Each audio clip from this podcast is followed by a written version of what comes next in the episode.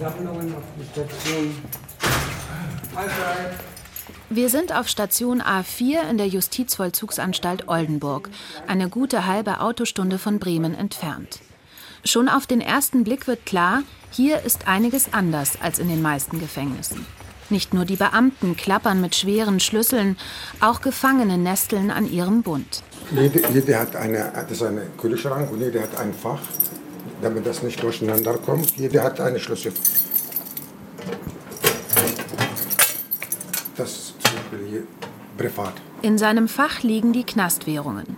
Tabak und Kaffeepulver. Damit es keinen Streit gibt. Also jeder hat seine Sache alleine. Erzählt der Inhaftierte. Seit zwei Monaten lebt er hier auf A4 mit 21 weiteren Strafgefangenen. Das eigene Schließfach, so banal das auch klingen mag, ist schon nicht üblich in deutschen Knästen. Und hier in der JVA Oldenburg ist noch mehr ungewöhnlich. Sie können jetzt reingehen. So, gehen Sie mal einfach rein in den Haftraum. So, jetzt machen wir die Tür zu. Das ist der Gefängnisleiter Gerd Koop. Er führt uns heute persönlich durch seine Anstalt. Fast nur Einzelhaftplätze, fließend warmes und kaltes Wasser. Abgetrennte WCs in der Zelle, insgesamt 9,9 Quadratmeter groß. Dort müssen die Häftlinge aber nicht allzu lange bleiben, weil fast den ganzen Tag Aufschluss ist. Nicht überall haben Inhaftierte 10 Quadratmeter für sich zur Verfügung. Immer wieder rügen Anti-Folter-Kommissionen zu kleine Zellen in deutschen Gefängnissen. Das jüngste Beispiel die JVA Karlsruhe. Gerade 6,6 Quadratmeter sind die Einzelzellen im Altbau groß. Der Sanitärbereich mit eingerechnet. In Verbindung mit begrenzten Aufschlusszeiten ist dies laut Bericht der Nationalen Stelle zur Verhütung von Folter ein Eingriff in die Menschenwürde.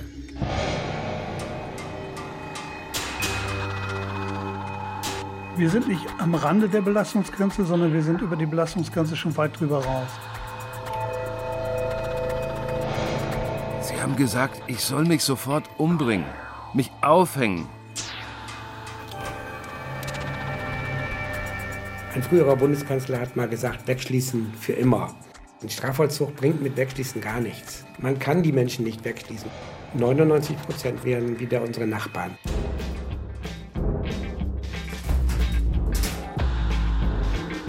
Kranker Knast. Ein Blick hinter die Mauern deutscher Gefängnisse. Eine Podcast-Reihe über Drogenschmuggel hinter Gittern, Todesfälle in Haft und Gewaltexzesse auf Zelle. Gerd Koop macht die Zellentüre zu. Jetzt ist von drinnen ein Klacken zu hören. Das ist dieses System. Das ist das System, er schließt sich ein. Es kann keiner rein, nur wir als Personal.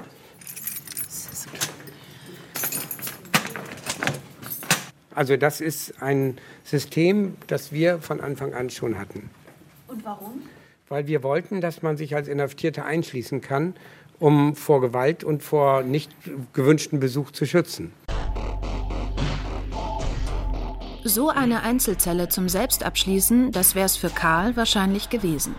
Denn er beschreibt seine Zeit auf Zelle als Horror, als Ort der Schikanen. Ein Skype-Anruf. Er geht dran. Bis zuletzt war das Interview unsicher. Der Mann war unentschlossen, ob er seine Geschichte öffentlich machen soll, ob er das alles nochmal durchkauen will. Wir nennen ihn Karl und seine Stimme sprechen wir auch nach. Zu seinem eigenen Schutz, denn Karls Straftat hat eine besondere Schwere. Karl ist wieder zu Hause in Freiheit, nach einem guten halben Jahr Haft in einer JVA in Baden-Württemberg. Er sitzt in einem ärmellosen Shirt vor seinem PC und starrt in die Kamera. Die weißen Haare sind zurückgekämmt, er setzt noch die großen schwarzen Kopfhörer auf. Ich habe natürlich damit gerechnet, dass ich aufpassen muss. Mir war klar, wenn ich dort geoutet werde, dann muss ich überlegen, wie verhalte ich mich dann. Und dann habe ich mir gedacht, dass ich mich offensiv der Sache stellen will. Diese Gedanken hätte sich Karl im Nachhinein sparen können. Denn das Outing in dieser Sache, wie er es nennt, geschah nur wenige Minuten nach Ankunft in der Zelle. Und diese Sache ist keine geringere, als dass der Ex-Polizist offen pädophil ist und wegen des Besitzes von kinderpornografischen Schriften verurteilt worden ist. Karl erinnert sich an die ersten Minuten in Haft in der sogenannten Zugangszelle. da bin ich da reingekommen und da waren schon sieben Leute drinne. Die Beamtin macht die Tür zu und dann habe ich mich erstmal umgeguckt. Wo ist noch ein Bett frei? Ah, da oben. Ein Stockbett. Karl stellt den Wäschekorb mit seinen Habseligkeiten darauf ab und sagt erstmal Hallo in die Runde. Sieben Augenpaare blicken ihn an. Und dann wollen die Leute wissen, wer bist du? Was hast du gemacht? Warum bist du hier? Das ist eine ganz obligatorische Frage, wenn ein neuer kommt. Und dann erzählt Karl, habe er versucht, ganz vorsichtig zu erklären, dass die Ursache ähm, des Verfahrens eine Linksetzung war, also eine Verlinkung zu anderen Links äh, mit kinderpornografischem. Auch heute, einige Monate nach seiner Entlassung, berichtet Karl von seiner Straftat mit vielen Äs und Pausen. In der Zelle wollte er nicht gleich mit der Tür ins Haus fallen, sagt er. Aber als das Wort Kinderpornografie fiel, in dem Moment war das fest. Da konnte ich noch erklären, wie ich will. Irgendwelche Rechtfertigungsgeschichten waren da völlig witzlos. Karl ein klarer Fall für seine Zellengenossen. Ihrerseits hinter Gittern wegen Waffen- oder Drogenbesitzes oder Gewalttaten. Alles nichts gegen einen Sittich, wie Pädophile oder Sexualstraftäter von anderen Häftlingen genannt werden. Der Bodensatz der Knasthierarchie. Und das habe Karl zu spüren bekommen, um sein Leben gebangt. Zurück in der JVA Oldenburg, zurück auf Station A4, wo vor allem schwere Jungs sitzen. Gewaltverbrecher oder Mörder. Selbstjustiz ist etwas, das Gerd Koop in seiner Anstalt nicht duldet. Auch nicht gegenüber Sexualstraftätern. Der Freiheitsentzug sei die Strafe, so will es das Gesetz. Psychoterror oder Gewaltexzesse darüber hinaus werden in Haft genauso geahndet oder als Straftaten behandelt wie in Freiheit. Gerd Koop drückt einen roten Knopf, der samt einer Sprechanlage in die Wand neben der Zellentüre eingelassen ist. Ja, hier ist der Anstaltsleiter in einem Haftraum. Wir machen gerade mal einen Test. Funktioniert alles? Ach so, ist klar. Ja, wer ist denn? Bitte? Wer spricht denn? Herr Koop. Ach, Herr Koop. Ja. Frau Alfke, ich wünsche Ihnen noch einen schönen Nachmittag. Danke. Okay, tschüss. In weniger als 20 Sekunden ist die Sicherheitszentrale dran. Falls also doch mal etwas in der Zelle vorfallen sollte, hat jeder Insasse einen Ansprechpartner. Das Sicherheitsnetz geht im Stationsflur weiter. Also da ist eine Kamera und auf der anderen Seite ist noch eine Kamera. Der Leiter zeigt auf eine schwarze, faustgroße Linse an der Decke. Die hat die ganze Station im Visier. Die Bediensteten waren alle damit einverstanden. Also die Bediensteten wollen heute viel mehr Videokameras als früher. Sie wollen einfach noch mehr Videokameras. Insgesamt sind im Oldenburger Gefängnis über 200 Kameras installiert. Zur Sicherheit der Inhaftierten und zur Sicherheit der Beamten. Der Bund der Strafvollzugsbediensteten klagt, dass gewalttätige Übergriffe auf das Personal zugenommen haben. Also da reicht die Palette von Gewalt gegen Inventar, Beleidigung, Drohung gegen Bedienstete, auch Morddrohung oder deren Angehörige stoßen, schubsen, leichte Schläge, würgen, treten, Faustschläge, Übergriffe mit Gegenständen bis hin zu, zu geplanten Gewaltstraftaten mit, mit selbstgebauten Waffen. Mit einer bundesweiten Statistik könne er dank Föderalismusreform nicht dienen, sagt René Müller vom Bund der Strafvollzugsbediensteten. Zu unterschiedlich seien die Datenerhebungen der Länder. Aber die Zunahme könne er anhand der Rückmeldungen seiner Mitglieder fix machen. Die äußere Sicherheit der Justizvollzugsanstalten sind gewährleistet. Da liegt momentan auch der Fokus der Bemühungen unserer Kolleginnen und Kollegen, dass wir die äußere Sicherheit gewährleisten. Aber die innere Sicherheit, unsere Kollegen laufen zunehmend durch den Personalmangel Gefahr, selber Opfer von Übergriffen zu werden und sich zur Wehr setzen zu müssen, weil einfach zu wenig Personal vor Ort ist. Ein Beamter der JVA Oldenburg hat so einen Übergriff schon hinter sich. Da hatten Gefangenen äh, mich geschlagen, auf den Boden geschleudert. Ich hatte Hämatome danach und leichte Blutungen und dauerte ein paar Tage, ein bisschen länger, bevor ich mich wieder so frei bewegt habe. Aber da war ich doch eingeschüchtert und sehr mitgenommen noch und habe immer natürlich als Betroffener gehe ich da ganz anders auf einmal um, mit den Gefangenen zu arbeiten, als wo ich noch nicht betroffen war. Seit Jahren erprobt die JVA Oldenburg nun verschiedene Konzepte, um Gewalt in Haft vorzubeugen, zum Schutz der Inhaftierten und zum Schutz des Personals. Die Palette reicht von Videoüberwachung über abschließbare Zellen, über Posterkampagnen oder Flyer in allen möglichen Sprachen, sogar auf Arabisch. Seit 2015 läuft das Herzensprojekt von Anstaltsleiter Gerd Koop, das Null Toleranz gegenüber Gewaltprojekt. Langzeitinhaftierte haben dazu einen Videofilm gedreht, der täglich im Anstaltskanal ausgestrahlt wird. Ein Vollzugsbeamter erklärt im Clip die Philosophie dahinter. Ziel ist es des Projektes, dass wir die Gewalt hier im Vollzug also so weit wie möglich minimieren. Wir wissen, mit Haft wird nie ganz gewaltfrei gehen, aber ich wünsche mir, dass sie ein Lebensumfeld hier vorfinden, wo sie nicht von Angst geprägt sind und von Unterdrückung, sondern wo sie sich um ihre Resozialisierung, um ihre Familien, um ihre Verfahren kümmern können und nicht immer Angst haben, hier zu leben und zu gucken, was sie sagen, was sie tun. Wichtig ist halt zu wissen für die Gefangenen, dass es ein Thema ist, was die Anstalt wahrnimmt und auch ernst nimmt. Das ist nicht so, dass es eine Selbstverständlichkeit ist für ein Gefängnis, dass sie sich dem so widmet. Sagt einer der Häftlinge. Ein großer Mann um die 40. Akkurat zurückgekämmte dunkle Haare, stahlblaue Augen. Seine kräftigen Hände bewegen die Maus am PC. Er sitzt wegen Mordes und hat das Video gegen Gewalt mitkonzipiert und geschnitten. Hier ist, ist da wirklich ein Interesse, dass äh, im tiefsten Inneren Frieden herrscht. Ne? Und das ist schon besonders. Und deswegen ist es auch besonders, dass das ein Thema nochmal hervorgehoben wird, was ja eigentlich Standard sein sollte. Standard, eigentlich. Das ist es aber nicht, sondern eher eine Ausnahme. Denn ein bundesweites Konzept gegen Gewalt in Haft existiert nicht. Jedes Bundesland macht sein eigenes Ding. Der Justizvollzug in Niedersachsen gilt als sehr fortschrittlich. Die JVA Wolfenbüttel beispielsweise hat in Einzelzellen Duschen eingebaut, um den beliebten Knasttatort Gemeinschaftsdusche zu entschärfen. Alles ein Kostenfaktor, das ist klar.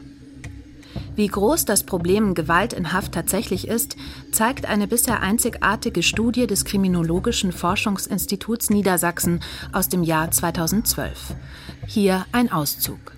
Ein Viertel der befragten erwachsenen Häftlinge wurde innerhalb von einem Monat Opfer von gewalttätigen Übergriffen. Die Hälfte der Befragten berichtet im ersten Haftmonat von Mobbing oder psychischer Gewalt. Die Folgen seien laut Studie Depressionen, Schlafstörungen, blaue Flecken, Prellungen, seltener starker Schock, Knochenbrüche. Knapp 5 Prozent der männlichen Erwachsenen werden laut Studie Opfer von sexueller Gewalt im Knast. Nur wenige Übergriffe würden offiziell angezeigt. An die Öffentlichkeit dringt nur etwas, wenn die Fälle wirklich drastisch sind. Wie in der JVA Siegburg zum Beispiel, wo Insassen einen 20-Jährigen zu Tode gefoltert haben. In Sachen Gewalt in Haft ist von einer hohen Dunkelziffer auszugehen, die auch damit zu tun hat, dass im Knast eigentlich der Schweigekodex gilt. Niemand verpfeift den anderen. In der JVA Oldenburg soll genau das durchbrochen werden. Dort impfen die Beamten den Insassen ein, dass Schweigen nur die Täter schützt. Natürlich gibt es ja auch mal eine Prügelei. Natürlich gibt es ja auch mal Gewalt. Das wäre ja komisch, das ist eine Zwangsgemeinschaft. Aber ich bin auch ziemlich sicher, dass die Gewalt hier sehr, sehr gering ist. Und das hat ganz viel mit unseren offenen Türen, mit dem respektvollen Umgang, aber auch mit den Möglichkeiten, die man hier in dieser Anstalt hat, zu tun. Wenn man die Menschen nur wegsperrt, 23 Stunden Einschluss, das ist, ein, das ist ganz anders, in so einem Gefängnis zu leben. Zurück zu Karl, frisch auf Zelle. Nur wenige Minuten nach seiner Ankunft war ihm klar, das werden schwere sechs Monate. Das Wortgefecht ist schon entbrannt, als er umständlich versucht, den Mithäftlingen von seinem Delikt zu erzählen. Ich habe gesagt, nein, nein, nein, ich muss das noch weiter erläutern. Aber die haben gesagt, nein, für uns ist das klar, du bist der Kinderschänder, der Kinderficker. Deshalb ist er nicht verurteilt worden. Aber solche Details zählen nicht. Man darf nicht einknicken im Knast, das hatte Karl gelesen, bevor er seine Strafe angetreten hat und hat sich dementsprechend verbal gewehrt. Beamte hätten das Wortgefecht gehört und seien herbeigeeilt. Hier kann ich nicht drin bleiben, hat Karl ihnen zugerufen. Einige Gefängnisleitungen besprechen solche Fälle schon im Eingangsgespräch. Es werden alternative Lebensentwürfe und Delikte entwickelt, um die sogenannten Sittiche, also Sexualstraftäter, vor der Wut anderer Insassen zu schützen. Karl wurde nach dem ersten Vorfall in die zweite Zugangszelle Nummer 110 verlegt. Bis dahin hatte sich sein Delikt wohl noch nicht herumgesprochen, meint er. In der neuen Zelle angekommen, smalltalkt er, ärgert sich über kaputte Schränke, bezieht sein Stockbett. Soweit alles ruhig. Aber das sollte laut Karl nicht so bleiben. Ich rauche mal eine, sagt er mitten im Interview und vernebelt mit dem Rauch die Skype-Kamera.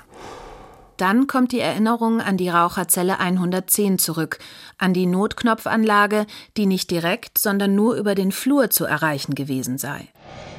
Ich wusste, da ist der Notknopf. Und da habe ich mir gedacht, passiert etwas. Wie kommst du am schnellsten zu dem Notknopf hin? Das habe ich mir in Gedanken zurechtgelegt. Zu Recht, denn nach dem ersten Hofgang hatte sich die Nachricht wohl schon verbreitet. Andi, der Rädelsführer in der Zelle, wie Karl ihn nennt, sei der Drahtzieher der Schikanen gewesen. Alles habe sich während des Einschlusses ereignet, wenn keine Beamten zugegen sind. Dann tritt die Knasthierarchie erst richtig zutage. Ich darf nicht mit am Tisch sitzen, nur auf der Fensterbank zum Essen. Oder auf dem Bett. Ich dürfte nur eine bestimmte Toilette nutzen und die andere nicht. Das hat sich immer weiter gesteigert und dann meinte Andi, dass ich nur noch rechts am Tisch vorbeigehen dürfe. Das habe ich dann mal vergessen. Und dann ging's richtig los. Und Andi kam angerannt, hat mich geschubst und die Hände hochgehalten und mich in die Ecke gedrängt. Du kommst hier nicht mehr raus, du kommst hier nicht mehr raus, hat er gesagt. Karl erinnert sich an diese Situation. Ein anderer Insasse erklärt, dass er auf unterster Ebene sei und nichts zu sagen habe. Ein weiterer stellt sich breitbeinig vor die Zellentür. Die übrigen saßen am Tisch, haben gegrinst. Keiner habe geholfen. Irgendwie hat Karl den Notknopf erreicht. Ich habe dann den Notruf getätigt, den Beamten vorgetragen, was passiert ist, und hatte ich auch mächtige Angst. Mächtige Angst und war ganz aufgeregt. Ich kann unmöglich in diese Zelle zurück. Das endet in einer Katastrophe, habe ich gesagt.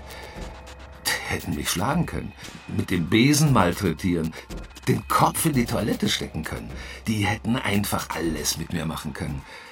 Entweder Psychoterror oder körperliche Gewalt. Die haben auch gleich gesagt, ich soll duschen. Die wollten, dass ich in die Dusche gehe und dann da auf mich warten. Die Duschen nicht nur im Film ein Ort der Gewalt.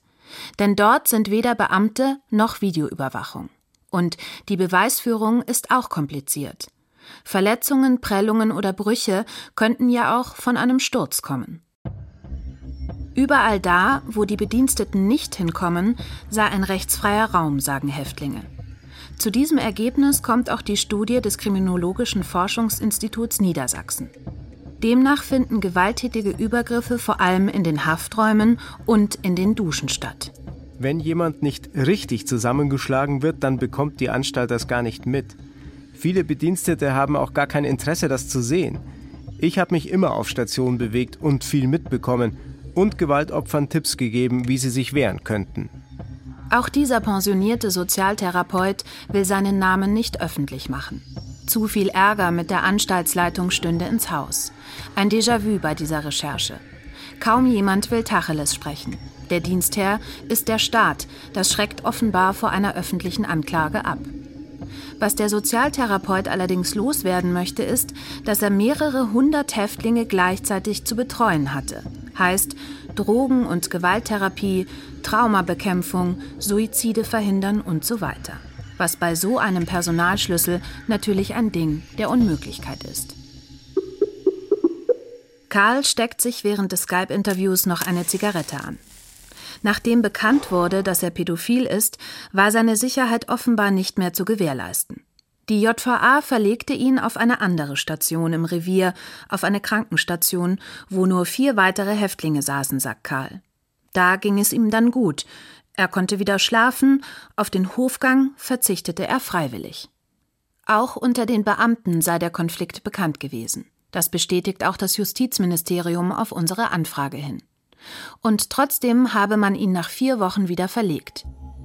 Zurück auf Zelle 110 mit fünf weiteren Häftlingen und der gleichen Knasthierarchie. Er durfte nur auf dem Bett sitzen, er solle die Toilette sauber machen, er sollte wieder duschen gehen, er solle sich aufhängen, Psychoterror, den man kaum beweisen kann. Drei haben sich vor meinem Etagenbett über mehrere Stunden aufgebaut, mich beschimpft. Sie haben sich über Stunden im laufenden Wechsel aufgebaut vor dem Etagenbett und ich konnte nicht rausgehen. Ich hatte ja keine Chance. Ich konnte ja nicht weg. Wieder wendet sich Karl an die Beamten. Passiert sei an diesem Tag erstmal nichts. Man könne ihn frühestens nach dem Wochenende verlegen, erinnert er sich. Schließlich wurde er nach dem aufreibenden Wochenende in eine andere Haftanstalt verlegt. Das baden-württembergische Justizministerium schreibt auf Anfrage von BR Recherche, man habe sich für die Verlegung entschieden, um körperliche Auseinandersetzungen zu verhindern. Was das Aggressionspotenzial unter Häftlingen deutlich steigert, sind Mehrfachbelegungen von Zellen, so Experten. Noch ein Grund, warum die JVA Oldenburg stets bemüht ist, alle einzeln unterzubringen, was in deutschen Gefängnissen nicht Standard ist. In mehreren Bundesländern ächzen Justizvollzugsanstalten unter Überbelegung. Baden-Württemberg zum Beispiel hat laut Ministerium eine Auslastung im Männervollzug von bis zu 140 Prozent. Übervoll sind auch die Knäste in Sachsen, Chemnitz, Dresden oder Zwickau, allesamt über 100 Prozent belegt. Bundesweit haben Häftlinge erfolgreich gegen menschenunwürdige Unterbringung geklagt. Nordrhein-Westfalen zum Beispiel musste Entschädigungen an Häftlinge zahlen wegen Verstoßes gegen die Menschenwürde, vor allem bei Mehrfachbelegungen in zu kleinen Hafträumen oder bei nicht abgetrennten Toiletten. Inklusive Gerichts- und Anwaltsgebühren belaufen sich die Kosten in den letzten zehn Jahren auf über drei Millionen Euro. Die Haftbedingungen sind in allen Bundesländern sehr unterschiedlich. Den deutschen Justizvollzug gibt es nicht. Das ist das Erbe der Föderalismusreform. Seit 2006 ist Strafvollzug wieder Ländersache und das habe eine Menge Schaden angerichtet, meint der Anstaltsleiter der JVA Oldenburg Gerd Koop. Zu unterschiedliche Ressourcen und zu unterschiedliche Konzepte. Das Einzige, was alle gemeinsam haben, sei der Personalmangel in den Knästen und damit einhergehend die Vernachlässigung der Resozialisierung. Unser Satz hier in Oldenburg ist, und morgen sind die Gefangenen von heute wieder eure Nachbarn, ob ihr das wollt, Gesellschaft oder nicht. Strafe ist zu Ende, ist mein Nachbar. Und ich hätte gerne einen Nachbar, der mich nicht haut, vor dem ich mich nicht fürchten muss.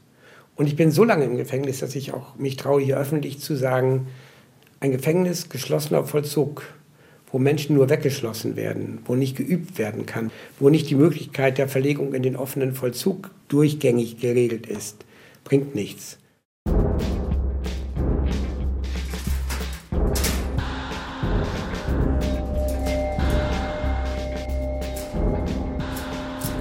Mehr über Drogenschmuggel hinter Gittern oder Todesfälle in Haft in den Folgen 1 und 2 der Podcast-Reihe Kranker Knast. Ein Blick hinter die Mauern deutscher Gefängnisse. Autorin Eva Achinger. Recherche Eva Achinger, Pia Dangelmeier und Alexander Krützfeld. Musik Hans Wiedemann. Technische Realisation Daniela Röder. Redaktion Verena Nierle, Ingo Lierheimer. Eine Produktion des Bayerischen Rundfunks 2017.